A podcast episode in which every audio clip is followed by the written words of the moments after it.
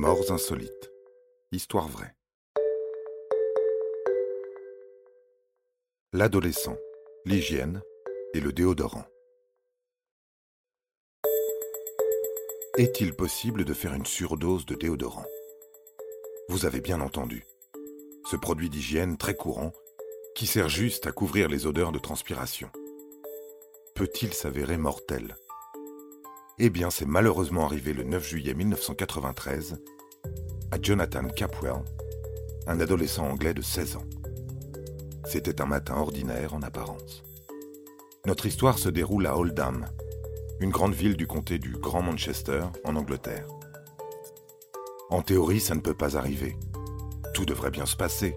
Jonathan commençait une journée ordinaire dans sa chambre et terminait de se préparer pour aller à l'école.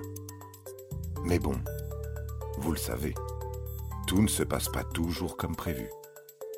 Ça paraît parfois tellement absurde, décalé.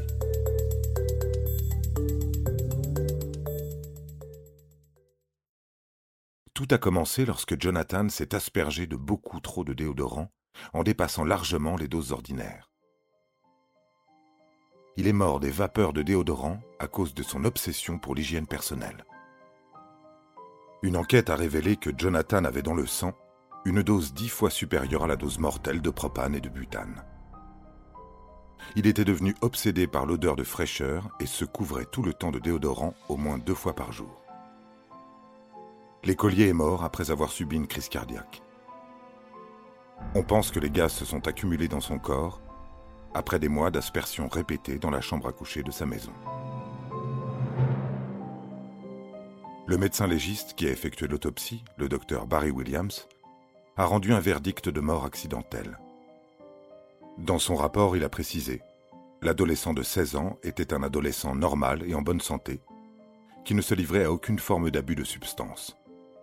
Il était simplement dépassé par l'utilisation excessive des antisudorifiques. Il avait une utilisation exceptionnellement élevée de déodorant pour l'hygiène personnelle, il a été utilisé dans un espace assez confiné contre les conseils marqués sur les flacons. Une autopsie a révélé que Jonathan avait 0,37 mg de butane par litre de sang et la même quantité de propane. Un taux de 0,1 mg par litre peut être fatal.